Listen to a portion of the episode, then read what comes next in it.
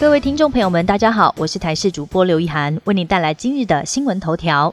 最新总统大选民调在今天出炉，在三角度的情况之下，赖清德以百分之三十二点四的支持度第一，柯文哲则以百分之二十五点九第二，侯友谊虽然有金小刀出马，仍然以百分之十七点六暂时落后。而且，如果郭台铭加入战局，赖清德的支持度不降反升，但柯文哲却下滑到百分之二十一点一，侯友谊则是落到百分之十四点八，跟前段班的差距再扩大。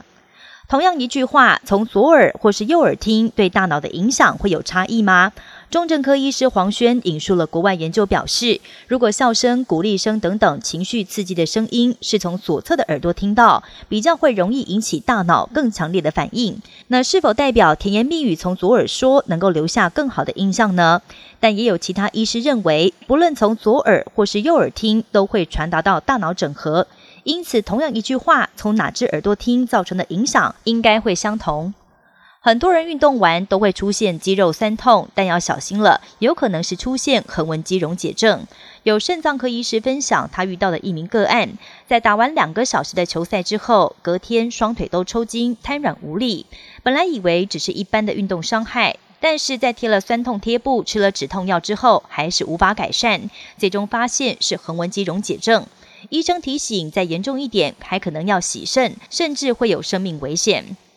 世界卫生组织在十四号正式宣布，将人工甜味剂阿斯巴甜列为可能对人类致癌的二 B 类致癌物。不过，世卫的研究报告表示，阿斯巴甜致癌的证据很有限，所以并没有调整每日容许的摄取量。专家建议，最好的选择还是白开水。不过，如果民众还是嘴馋想吃甜，甜菊糖也是一个优于阿斯巴甜的选择。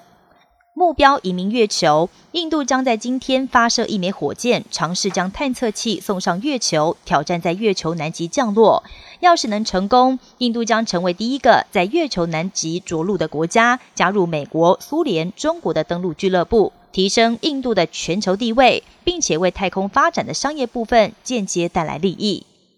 极端气候发威，全美气温屡创新高。美国加州的死亡之谷更是百年来地表最高温摄氏五十六点七度的纪录保持者。但是地狱般的特殊景致，反倒吸引很多国内外的游客前来朝圣，成为越热越受欢迎的热门景点。以上新闻由台视新闻编辑播报。感谢您的收听，更多新闻内容请锁定台视各界新闻以及台视新闻 YouTube 频道。